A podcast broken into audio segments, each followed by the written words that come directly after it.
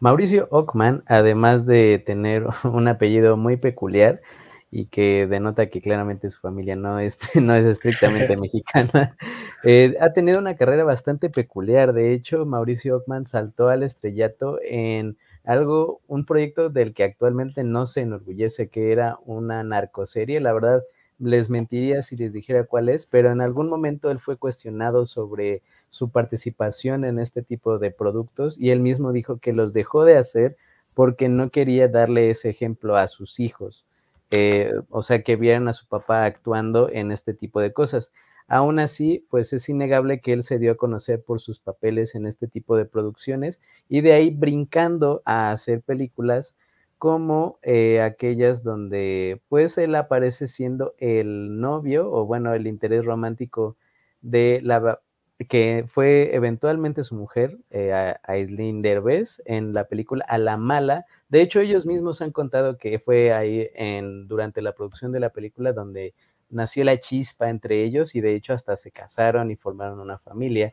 A partir de la separación de, ellos, que tendrá que como unos dos, tres años, eh, Mauricio Ockman continuó haciendo papeles, digamos, de dentro de la comedia romántica, e igual Aislinn realmente es que su perfil ya está muy identificado en esos papeles, pero actualmente Mauricio Ockman ha dado un giro más peculiar como hacia ser el papá de las películas, más allá del interés romántico de las protagonistas. Y de hecho, eh, ya van dos películas donde él hace del papá de alguien. En este caso hablamos de la película Qué despadre, producción que está estrenada en Netflix, en VIX, perdón, y dirigida por Pedro Pablo Ibarra. Hoy vamos a hablar de esta película con Mauricio Ockman aquí en el verso de Shadow.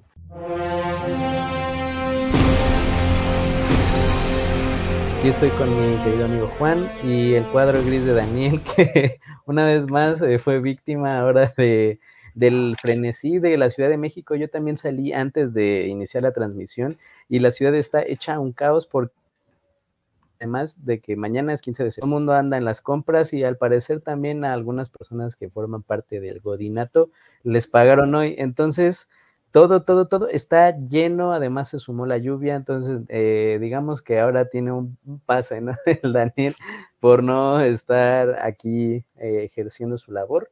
Pero bueno, amigo, ¿cómo, ¿cómo estás? ¿Qué te pareció? ¿Qué despadre? ¿Qué opinas del Mau Walkman? Eh, yo no, pues esperaba una película, francamente, de Mauricio Ockman. De, o sea, de principio yo empecé a ver la película como los primeros que te gusta, 15 minutos. No, menos, como 10. Y dije, ay, no, no, la voy a sufrir, pero cañón. O sea, sí, sí, sí, ver a este cuate justo actuando como mi rey y actuando como chaborruco. Y dije, bueno, ¿y esto de dónde va a salir? O sea, y toda la onda del antro. Y dije, ay, pero sorprendentemente, poquito a poquito empecé a verla y dije, ah, caray, pues creo que no la estoy tan, no la estoy sufriendo, o sea, creo que hasta eso, creo que me, la estoy disfrutando, creo que me está gustando. Eh, Digo, eh, es, es, es, chistoso porque creo que sí tiene como cierto desarrollo de, dentro de la película que yo empecé a decir, bueno, esto está de menos interesante, o sea, al menos creo que como toda la onda del personaje este del papá, este, eh, bueno, más bien de, del chaborruco que, que canta las de Emanuel y todo eso, y como poquito a poquito como que le van llegando un montón de cosas. Y dije, dije, bueno, o sea, de principio yo pensé, hay otra película de, de, White Chicken, ¿no? O sea, fue lo primero que, que, se me vino a la mente y dije, hay otra de estas. dije, bueno, a ver qué onda, ¿no? O sea, porque todo, todo apuntaba a eso. Y ya después empieza a, a desarrollarse como toda la trama y es como, Ah, ok, o sea, o sea, por eso, por eso está como así, o sea, por eso también todo su, producción, su casa, todo, eh, va, va así porque se supone que este cuate es así, es, parte del personaje. ah, o sea, no está tan, o sea, yo lo primero que pensé cuando, cuando estaba viendo la película, justo dentro de esta idea de, de hay una película de este, de, de White Chickens es, ay, otra vez utilizaron el, este, el primer departamento que pudieron encontrar, ¿sabes? O sea, lo primero, o sea, un departamento ahí, este, pues ahí bonito, lo que sea, y ahí lo metieron y vamos a grabar aquí, pues ah, no importa, ¿no? Ya después entiendes que pues al final de cuentas es un departamento de soltero, ¿no? Entonces, digo, como manera, de manera general, eh, yo puedo decir que francamente me gustó la película. Eh, no, no creo que la película a lo mejor es de repente, pues genericona, pues como que ya empieces a ver como ciertas, este, más bien cierta fórmula dentro de la película, eh, pero creo que la misma fórmula funciona y creo que no la manejan tan, tan, mal, o sea, y creo que todo lo que son los personajes y cómo se van dando las situaciones, eh, pues al menos tiene un poco de, un poco de sentido, no se siente tan, tan eso está pasando por, porque sí, ¿no? Eh, algunas cosillas a lo mejor, pero creo que dentro de todo, eh, las características de los personajes este, y cómo, cómo se interrelacionan, creo que tiene cierto sentido, a lo mejor hay cosas que yo digo, ah, aceptaron muy rápido estas cosas, ¿no? Pero creo que dentro de todo, como que todo se va, se va moviendo bien y creo que en general, en general me sorprendió que dije, órale, porque pues tú ves el póster y dices, ay, Dios santísimo bendito. Pero tú qué opinas? Sí, digo, tampoco podría decir que no es una película de White Chickens. o sea, eh, digo, tiene realmente todos los elementos eh, puros blancos, digo, de, inicio, o sea, puros, puros blancos. Eh, el güey exitoso que, o sea, deberíamos hacer algo así como una lista de, características esenciales para una película mexicana de este corte, porque todas las personas que son protagonistas en este tipo de películas o están en una inmobiliaria o están en publicidad. O sea, no hay falla. Casi nadie tiene otro trabajo así es muy raro. O sea, recuerdo, por ejemplo, la de eh, Dulce Amor o algo así, una de esas mierdas con uno de. Era la. ¿Cómo se llamaba? Era, era el Badir Derbez con. Eh, salía la doña Florinda y la, la protagonista era, que era ah, Fernanda Castillo, que hace de gorda. Y, de hecho, ah, sí, sí, todavía, todavía no estaba tan fuerte, digamos, ahorita pero ella obviamente pues no, ella no es gorda, entonces eh, te digo, no estaba tan fuerte como para que le hubiera tocado de, ay, o sea, a una persona que no es gorda, lo que sea. Entonces, eh, salvo esa, yo creo, la única que me acuerdo que no tiene a un protagonista que está en una inmobiliaria o en una, o, en publicidad, porque en este caso ella tiene una tienda de pasteles, que bueno, es parte también del argumento. Entonces, eh, ¿Qué más? Eh, pues usualmente pues una protagonista pues también muy guapa, alguien muy joven y alguien como de una edad mayor y una familia así con una casota y casi siempre se refleja el papá como súper buen pedo, la mamá súper buen pedo, todo súper buen pedo, excepto el protagonista que tiene como sus detalles, que, casi siempre ese es todo el molde. La verdad no podría decir que es una película de esas, pero yo tampoco, o sea, realmente yo no creo que esté tan mal. O sea, y de hecho eh, ya, o sea, enlazaré con la frase final, pero yo creo que sí tiene como realmente sus cositas. O sea, creo que es dentro de todo la evolución misma de los papeles usuales que le dan a, a, Mauricio Ockman, como mencionamos al principio, que antes era como el interés romántico, el güey que liga. En este caso ya va cambiando hacia el papá. O sea, ya van dos películas donde hace eso eh, la otra es la, ¿cómo se llamaba eso? Este, con Mauricio Ockman, que es similar a No se aceptan evoluciones, es casi lo mismo, de hecho, nada más que tiene, es como una frase distinta, es este... A ver, ahorita te... A ver, aquí dice... Uy, es que ya veremos, es esa de ya veremos, esa es una y tenía otra donde es casi lo mismo. Este... You've got this. Ahí te encargo. Ándale, esa, esa, mira, yo ahí te encargo.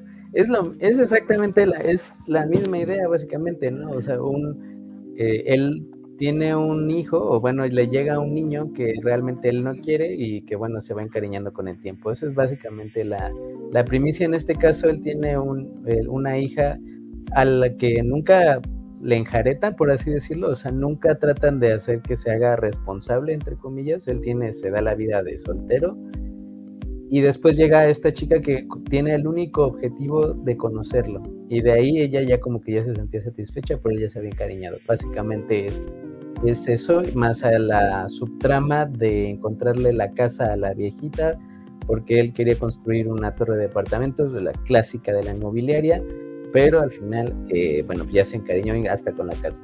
Entonces, eh, yo hasta eso yo no le... Vaya, o sea, podrías imaginar lo que iba a pasar, ¿no? O sea, realmente ya que ves como el desarrollo y todo eso, dices, bueno, obviamente pues se iban a encariñar, obviamente iban este, a terminar siendo como padre e hija, él iba a adoptar plenamente el, el rol de papá.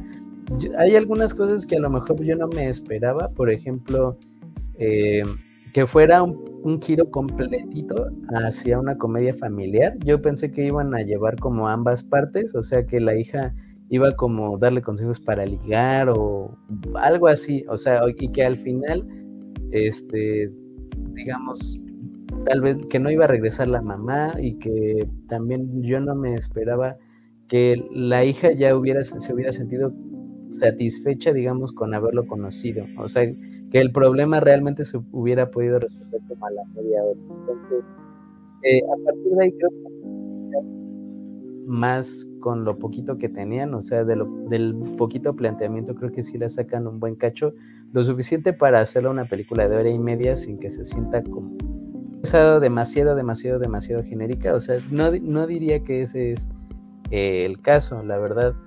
Em, yo creo que tiene como suficientes elementos como para establecerse en, en, el catálogo, o sea, para que si alguien se la encuentra, pues sí pueda tener como... Que alguien se la quede ahí, sea, vaya, o sea, que sí se le quede bien. ¿O tú qué piensas? Sí, yo creo que eh, muchas veces lo que pasa con las películas mexicanas, que como, todas las que hemos hablado aquí, las mierdas, este, siempre pasa que son malas en el sentido de que son aburridas y no llegan como al punto que quieran llegar, ¿no? O sea, como que todo lo que van planteando como que de repente se pierde y como que empiezan a meter un montón de cosas y queda ahí. Entonces la película pues eh, trata de ser recordada más como por una onda de, de, de algún chistorete por ahí o algún este artista invitado o algo por el estilo y la realidad es que pues, no, no, no lo logran. Eh, al menos no la gran mayoría, digo, tenemos casos por ejemplo, como Mis Reyes contra Godines, No Manches Frida, que eh, tienen como algo que pues dentro de todo lo que son las películas pues lograron pegar. Eh, a lo mejor Mis Reyes contra Godines pues fue como todo el punto de la, de la lucha o de los chistes del godinato, ¿no? Este, a lo mejor ni tanto los de los Mis Reyes, eh, sino los del Godines que siento que está como más establecido. Eh, de No la verdad no sabría porque no la he visto, eh, pero eh, creo, que, creo que, por ejemplo, esas dos, a lo mejor la estética, eh, digo, de lo poco que, he visto, como que tiene una estética como un poquito más marcada.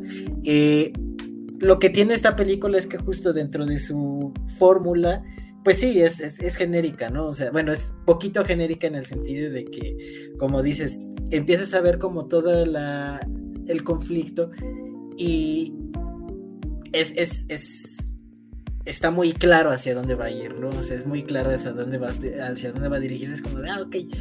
Eh, lo, que, lo que tiene la película es que logra hacerlo eh, bien, o sea, logra desarrollar justamente esa parte que dices que eh, está interesante que dices que se vuelca todo hacia una comedia familiar y sí es cierto, al final de cuentas la película lo que apunta es hacer una película tierna, bonita, este, todo, entonces que, se basa principalmente en, generar una relación padre o, linda entre el papá y la hija, ¿no? O sea, en eso básicamente se va la película.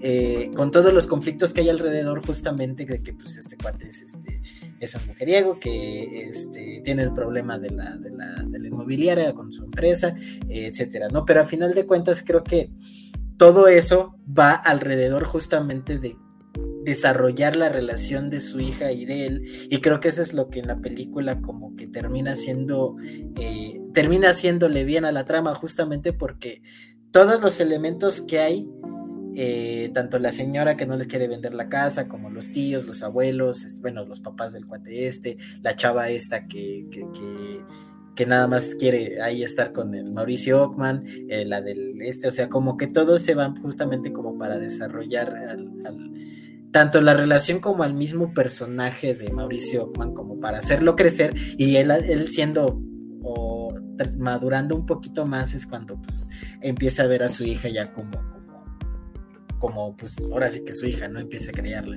Entonces, este, creo que justamente eso es lo que, lo que le ayuda a la película mucho porque eh, al final de cuentas creo que yo, yo, lo, yo lo último que pensé dije, pues es que está bonita, o sea, creo que, creo que la película dentro de todo está linda.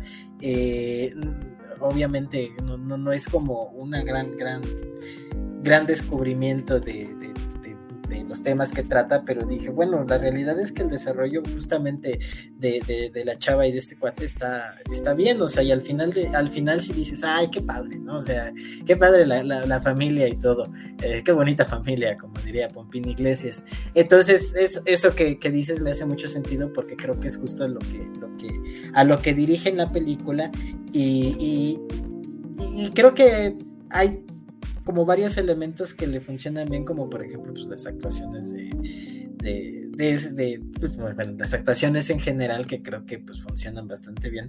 Eh, tanto Mauricio Ockman como el cuate así, que empieza así, este, eh, bien, bien loquillo.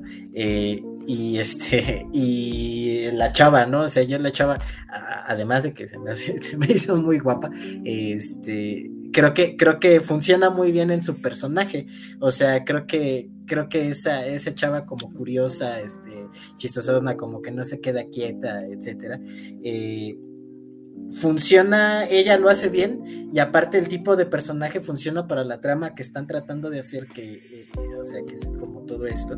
Y eso, por ejemplo, de que nada más, dice yo, nada más quería conocerte, pero pues como soy inquieta y soy curiosa, pues vamos a ver qué, qué, qué, más, qué más hay. Aparte traigo el problema con mi mamá que pues está en, en la India y estoy embarazada y no sé qué voy a hacer, entonces me voy a refugiar contigo.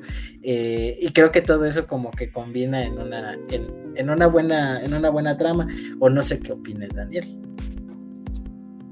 A ver, este, fíjate que cuando yo supe de ella, eh, precisamente ahorita que con tu comentario este sobre Fiona Palomo se llama la chica, yo este me estaba interesando ver la película, eh, cosa, cosa curiosa, estuvo en Prime en un pequeño tiempo, así, ¿qué te gusta?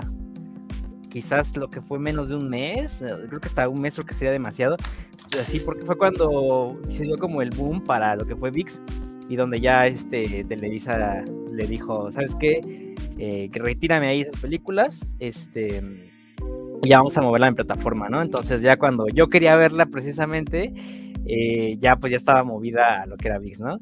Entonces, no tenía VIX, entonces, eh, pero bien como dices, eh, lo que es una Palomo, al menos en lo, en lo, lo, que alcancé a ver de esta cinta, despide una, ¿qué te puedo decir? Una, una energía, una, simpatía, creo que es la palabra que estaba buscando, una simpatía bastante inusual que rara vez se ven en estas películas, ¿no?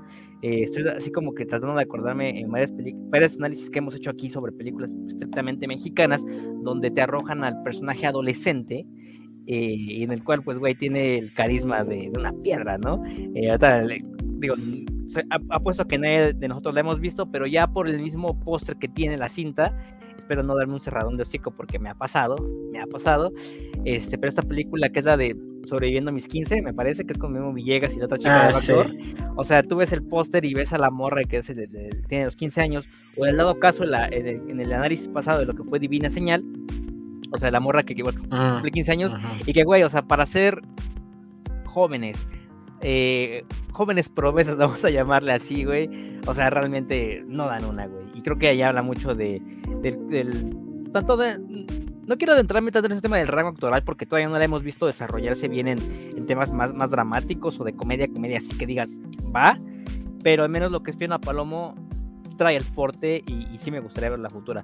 Por ejemplo, me, recordó a una actriz mexicana que se ha ido a las grandes ligas, se llama Cristina Rodlo este, ahí, este, si no la conocen, chequenla. Eh, Cristina Rodlo apareció en el, en el remake de mm, Perdida. No, no es perdida de David Fincher. ah, ya sé cuál. E, este, pero es un remake, creo que me parece argentino, creo que es argentino colombiano, no una película original. Y aquí la neta Cristina Rodlo, pues sí, sabe, sabe actuar, ¿no? Entonces, me digo, nada más es así como que siendo el, el puente entre la información. Pero, y bueno, y aún así, quiero aclarar que yo sigo a Fiona Palomo en Instagram, entonces, este, estoy esperando que me conteste mis 20 olas. Para invitarla a los mejores helados de la ciudad. Per foto, ¿no? Dice y yo mi foto así. Hola. ¿Me vas a contestar? este, siguiendo con eh, las actuaciones, eh, pues sí, en ese caso Juan al inicio decía que era una otra película de Mauricio Ockman pues sí, o sea, es que yo realmente tampoco creo que él como que luzca así como por, mucho por las por los dotes actorales, realmente creo que tampoco ha sido exigido, o sea, la forma en la que él labró esa carrera dentro de la primera de la comedia romántica y ahorita parece ser que ha girado completamente a la comedia familiar, eh, ha sido mediante este tipo de papeles como del güey buena onda, como de este pues una suerte como el, sujeto que, que, liga en el antro, pero que liga mediante ser amable. O sea, no, porque realmente la obra de él tampoco es así como pesada o como pretenciosa. O sea, creo que eso ha sido importante en la consolidación de lo que es su persona, o sea, su persona dentro de, los papeles que él, ha interpretado. Em, también tenemos aquí la última aparición de Héctor Suárez, quien murió en el 2020. Dicen que no de COVID, pero bueno, pues podríamos decir que sí, podríamos decir que no. Quién sabe, cayó la fecha muy precisa. Entonces, eh, piensen que si esta película está apenas saliendo en, en estos años, o sea, 2022-2023, al menos, al menos fue filmada en el 2019. Al menos. O sea, si no es que antes. Eh, entonces, una más que pues cayó en el retraso por cuestiones, algunas veces, o sea, he de aclarar, algunas veces sí tiene que ver las decisiones eh, enteras de la producción, o sea, que les ofrecen salir en determinada fecha y ellos mismos deciden recorrer. Quién sabe cómo haya sido eh, el trato aquí. Yo también recuerdo eso que menciona Daniel de que la película estuvo brevemente en Prime hasta que vieron que el VIX pues jalaba lo suficiente gente eh, con los realities y todo como para armarse de un catálogo. Y yo creo, yo ahí quisiera meter, por ejemplo, lo que iba, eh, con lo que decía que iba a enlazar, porque yo creo que si bien esta película, realmente, o sea, creo que de la película no podemos decir como ni siquiera tantísimo, o sea, porque creo que es una película que sí, o sea, tiene como unas bases estructurales muy genéricas, y que tiene algunos ligeros picos eh, que la hacen resaltar o que al menos hacen que no sea como una experiencia así, digamos, muy tortuosa. O sea, la verdad es que yo, pues me la pasé así como bien. Es algo que precisamente pondría en una plataforma un día que no supiera nada, que no supiera qué ver. Y a esto enlazo con esta idea. Yo creo que esta es un buen ejemplo de algo que falta en el cine mexicano y que hemos mencionado en otros episodios, que es como una suerte de clase media. O sea, eh, tenemos eh, las superproducciones que usualmente son de las mierdas de las que hablamos aquí. Eh, no manches Frida, tenemos, este, no sé, o sea, esas tres, tenemos la de qué culpa tiene el niño, tenemos casos muy extraños de películas que salieron bien como este, esta que tenía con la Carla Sousa, que había salido bien. La de los clavistas, ¿no? Carla Sousa, no, no, no. Todos queremos a alguien que es uno de los ah, ejemplos muy raros de películas que salieron bien. Eh, tenemos pues, así, pues muchas, muchas porquerías, las de ladrones con suerte, todas esas, las que tienen a los comediantes en lugar de actores, casi todas son pésimas y son películas de presupuestos muy, muy grandes. Y también tenemos las que están en el fondo, o sea, y la verdad es que aquí yo sí voy a incluir a las que, de las que alguna vez lamentablemente hemos hablado bien, por ejemplo, Huese, todas las del Ariel, pues era, eh, pues, ¿qué otra le podría ser? Eh, Bardo, la verdad, o sea, me refiero a aquellas que no tienen ningún tipo de, de oportunidad o de exposición, más que en ciertos momentos cuando la prensa muy corta que hay en México, la prensa de cine, habla de ellas, o cuando alguien por alguna cuestión en, redes, en Instagram, en la red que sea en Facebook, habla de ella y tiene como un ligero pico de popularidad que es demasiado breve, o sea, realmente la fama le dura poco a estas películas. El único caso que, y que ya hablamos de él y tenemos episodio para que vayan a escucharlo es el de Sueño en otro idioma, que es un caso atípico, muy, muy atípico en el cine nacional. Entonces, a lo que voy es que así como tenemos esos monstruos marketineros de Panteleón que los distribuye Cinépolis y que tiene todas las facilidades del elenco y tal, o sea, las películas con Amar Chaparro, con todos los derbés, o sea, que tienen oportunidades de ser vistas, así como tenemos alguna, eh, pues todas las de abajo, las que, donde usualmente hay calidad, pero que no tienen como este, la oportunidad de tener esa exposición, y sean buenas o sean así muy pésimas. Y tenemos, tenemos como todo el purgatorio, que son esas películas de gran presupuesto, pero que realmente tampoco se alcanzaron a ver. Las que menciono, las películas de los comediantes, eh, alguna varias que tiene el diablito ahí metidas, que, o sea, películas que realmente no se vieron, pero que tenían una cierta oportunidad por las personas involucradas. Y yo creo lo que hace falta es este gran bloque entre esos tres, o sea, entre el fondo y los, el de hasta arriba y el que queda como en el purgatorio.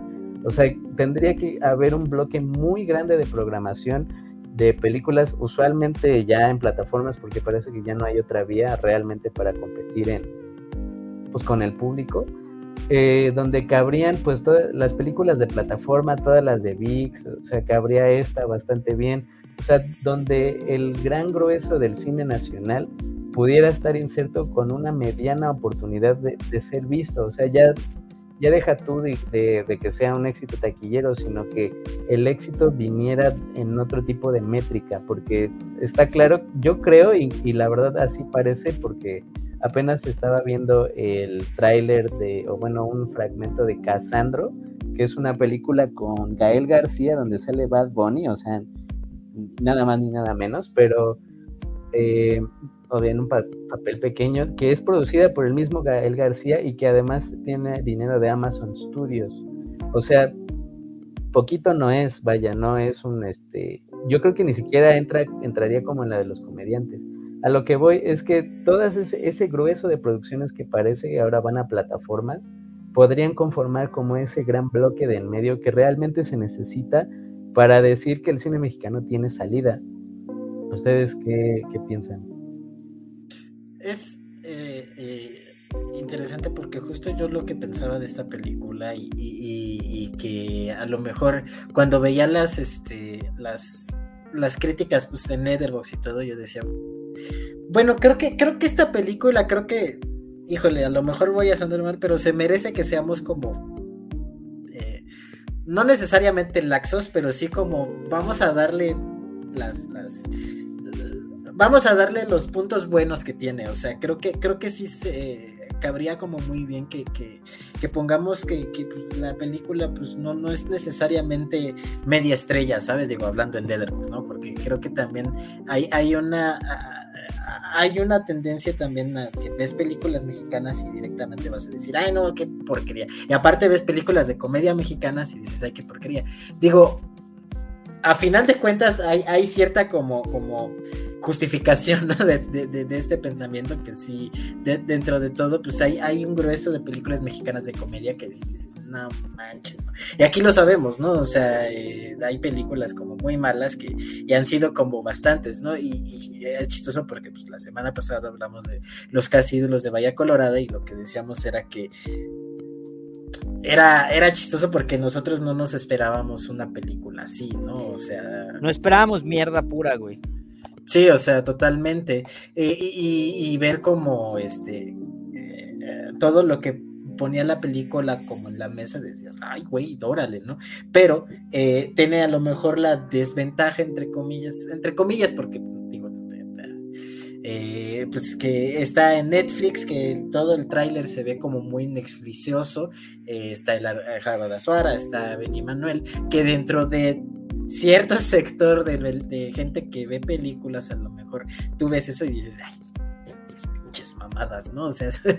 entonces, por ejemplo, pasa, eh, siento que podría pasar como con esta, ¿no? Con esta puede pasar que tú ves el póster, que es lo que decíamos, eh, al menos el que está aquí en este Leatherbox, dices, ay, no, qué asco, o, sea, o sea, de primera mano, así como pasó con Malvada también, ¿no? O sea, eh, que dices, madre, es que estoy a punto de meterme a ver, y de repente entras y dices, oye, esto no está tan mal, o sea, hay Exactamente, clase media, o sea, eso, justamente esa, la verdad se me había patinado, clase media, pero bueno.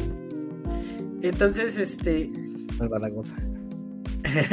E, e, en ese sentido es como de, pues es que, es que sí, o sea, ¿cuántas películas de este corte no, no salen en Netflix, no salen, o sea, digo, ahorita se me va a la cabeza justamente la de Jennifer Lawrence que, que, acaba de salir este año, ¿no? O sea que dentro de todo, pues Digo, no la he visto, pero pues tuvo más o menos buen recibimiento. La gente decía, bueno, está bien, ¿no? O sea, creo que está, está divertida, o sea, no hace como mucho daño, no está mala, está entretenida como para justo a lo mejor no necesariamente ir a ver al cine o no sé, ya dependerá de cada persona, pero dices, ay, como que sí tengo como la curiosidad de, ver de qué se trata, ¿no?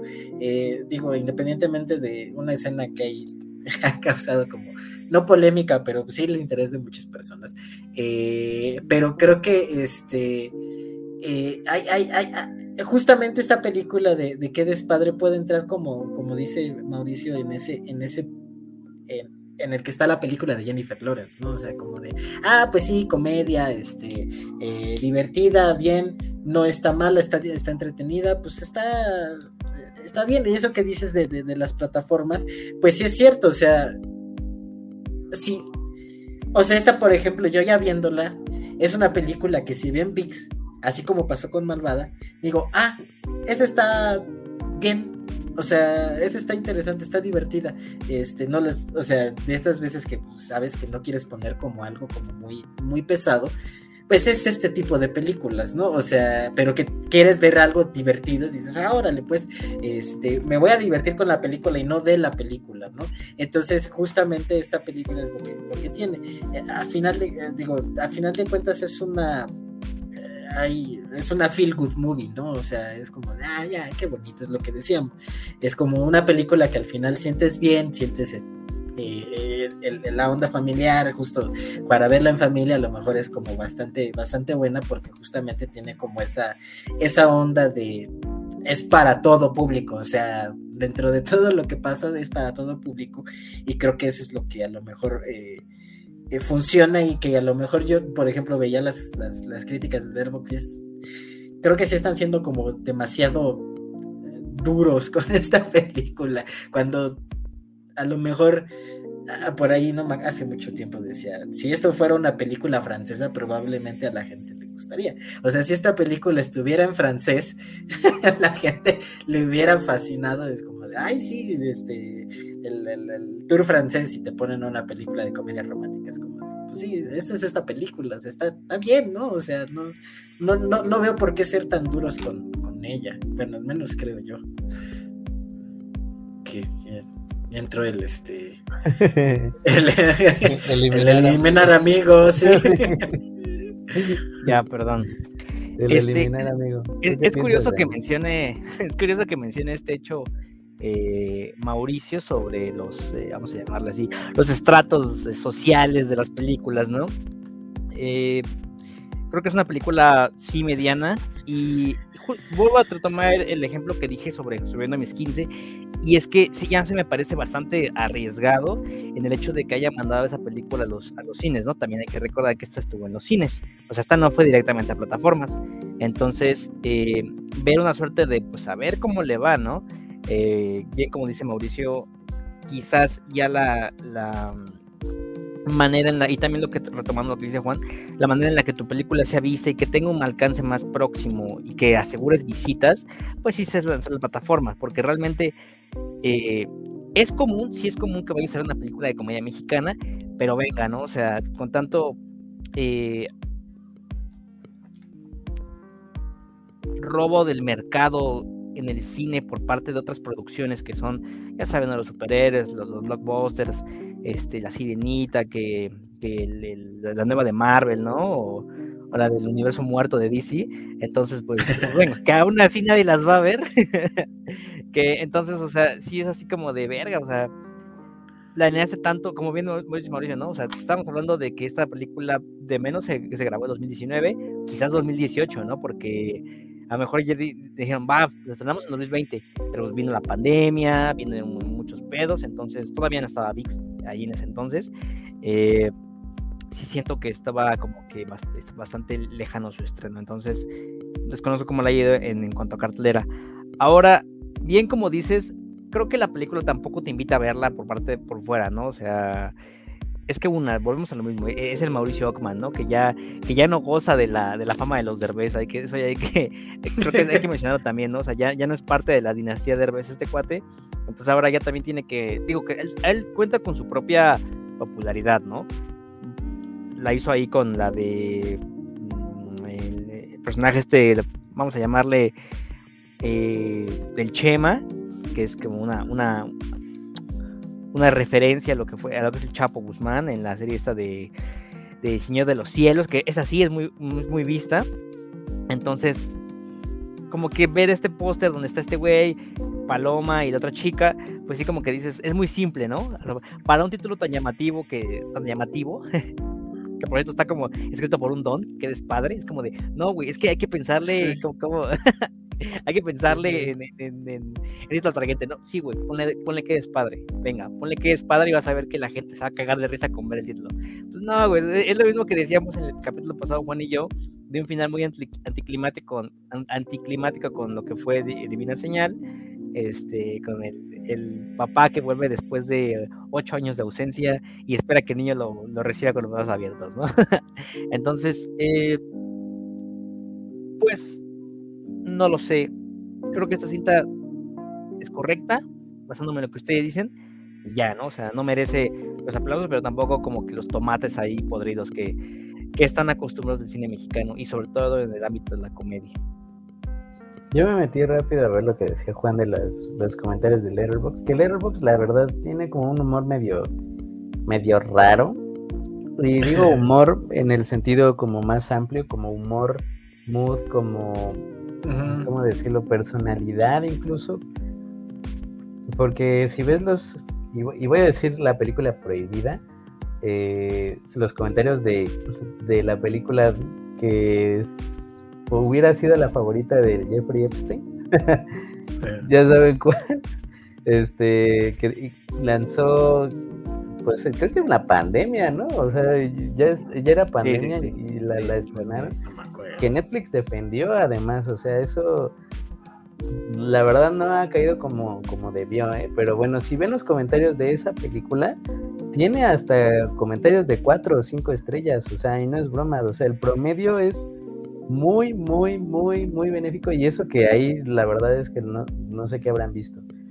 Y, y, hay muchas otras con las que hay un, una, ¿cómo decirlo? Pues muy permisivos, o sea, vaya, bastante indulgentes con muchas cosas que también nos quedó así como de, por ejemplo, pues era.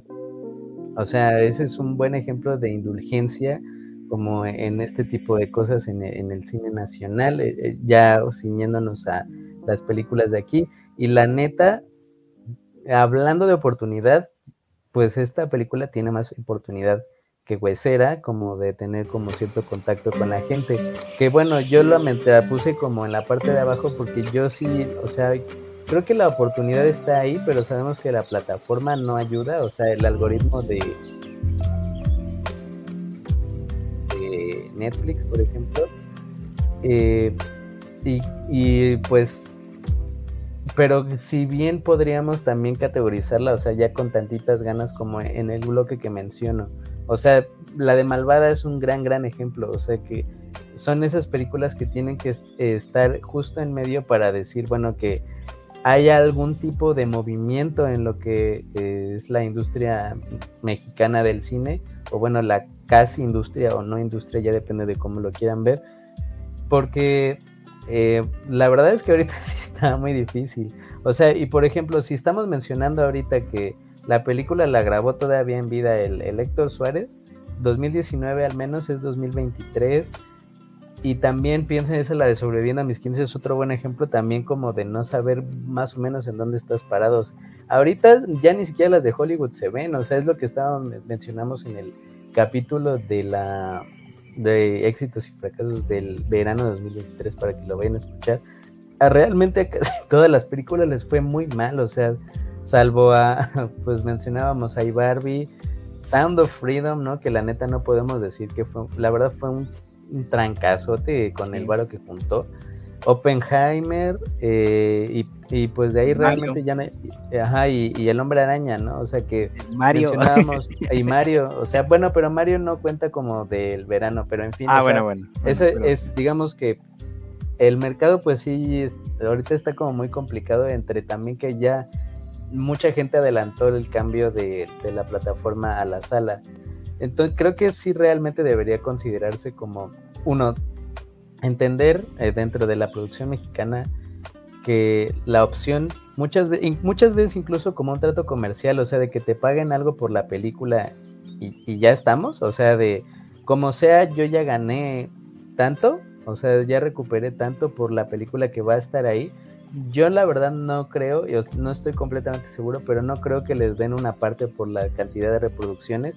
Por eso es que menciono, eh, si ya me dieron algo al inicio, o sea, por los derechos de la película y los derechos de reproducción y tal, y pues, o sea, para las redes y todo eso, yo creo que ese es un trato que muchas productoras desean alcanzar porque algo muy diferente también es eh, haberte expuesto a, digamos, a la forma de la taquilla, o sea, porque estoy seguramente que en esos tratos, pues sí era un poco distinto de a la plataforma, porque finalmente esas métricas, a pesar de que ya con lo de la huelga sabemos que existen, o sea, y que muchas veces son inflados los, los ingresos que reportan y los que, y los que son, pues eh, dentro de una industria como esta, donde hay tanta competencia hacia afuera y muy poco, muy poca visoría, por decirlo, hacia adentro, es mucho más fácil que obtengan un trato de inicio y que bueno, pues ya veamos, esperemos que la película pegue.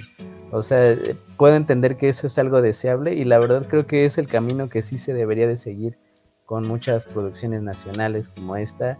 Y eh, el siguiente capítulo que vayan a escucharlo, que es La Gran Seducción, que es una película que está en, en Netflix. Entonces, eh, ¿Algún comentario final, amigos, sobre qué despadre? Paloma, ya contéstame los mensajes.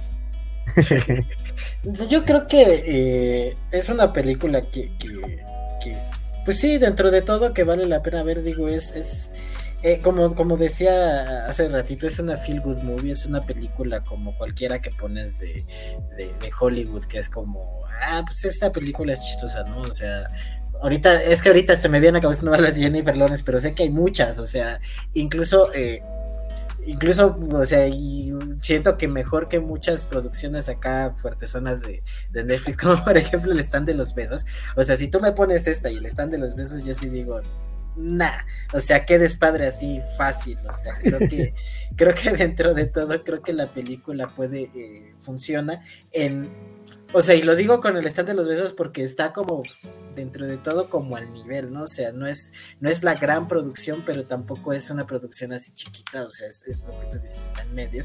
El stand de los besos es más o menos, pero pues el stand de los besos pegó más, ¿no? Eh, esta creo que, creo que funciona bastante, bastante bien.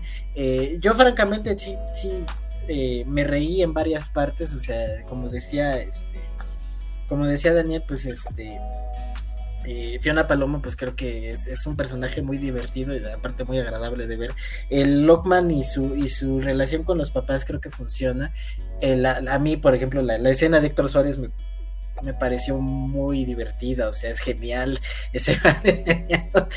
O sea, una forma de decir las cosas, digo, no sé si él estuvo involucrado en, en la escritura del guion, pero se me hace algo que, o sea, siento que, por ejemplo, esa escena está como fuera de la, del tono de la película. Entonces eso me hace pensar como que este, eh, él, este cuate pues estuvo metido o le escribieron para él. Y la, y otra, y la escena que me gustó también, que sí está dentro del tono de la película, es cuando llega la familia a la casa de, del chavo este de Lockman. Como todo el, ahora sí que el despadre que se hace cuando empiezan todos a gritar y entonces es un enredo, o sea, porque justo ahí es como ahí se, se, empiezan a converger como todos los problemas y dices, por ejemplo, esa es como una representación para mí como muy, muy clara de decir, ok, eso está interesante porque todos estos enredos que se están dando son obvios, o, o, sea, son claros, o sea, es claro que si está una chava ahí y este cuate es este mujeriego y siempre se trae chavitas de su edad, pues van a pensar que o es la amante y el cuate este van a pensar que lo escuchó este, o sea, es un enredo como bastante bien armado dentro de lo que es la película y creo que es como una representación de lo que yo siento que, que, tiene que tiene en general la cinta. Entonces este pues yo de principio puedo decir que sí la recomiendo. Ahí este por ejemplo eh, no siento que le llegue a los casi ídolos de Bahía Colorada pero por ejemplo en Malvada más o menos puede, puede ahí quedar, que las dos eh, funcionan dentro de lo que tratan de hacer y creo que son, otra vez, la, la, la, palabra que siempre uso son coherentes con lo que quieren decir, eso siempre se agradece. Pues bueno, ahí lo tienen, este fue el análisis de lo que fue ¿Qué despadre? ¿Qué despadre? Entonces... Ah, na nada más rápido, eh, justo con respecto a lo de la publicidad de la película y todo. Eh, por ejemplo, lo que decíamos de Malvada, ¿no? Que de repente es como de, bueno, ya tenemos la película y ahora como la publicitamos, ¿no? Eh, eh, si yo veo el cartel, y eso también es como un problema que a lo mejor dentro de lo que platicó Mauricio habría que, que, que checar también. Si yo veo el póster, yo pienso que las dos chavas están peleándose por él. O sea, y es lo que yo me imaginé desde el principio. A lo mejor es el punto del principio de la película, pero creo que sí no te dice lo que va a pasar en la película porque pues parece que la, la, otra chava aparece que 15 minutos, así a lo mucho. Entonces creo que también ese es como un problema de, dentro de la industria del cine mexicano que, pues lo que decíamos con Malvada, la publicidad también también es parte de, o sea, dentro de la distribución y todo, también tiene que, que ser parte, o sea, es como los músicos, ¿no? Así sacan su, su, su canción, la ponen en Spotify y luego. Pero sí, ya, es lo que quería decir, nada más. Pues ya lo dijo Juan, eh, ahí chequenla, creo que está disfrutable y pues el padre va a triunfar en este caso. Vamos a la próxima.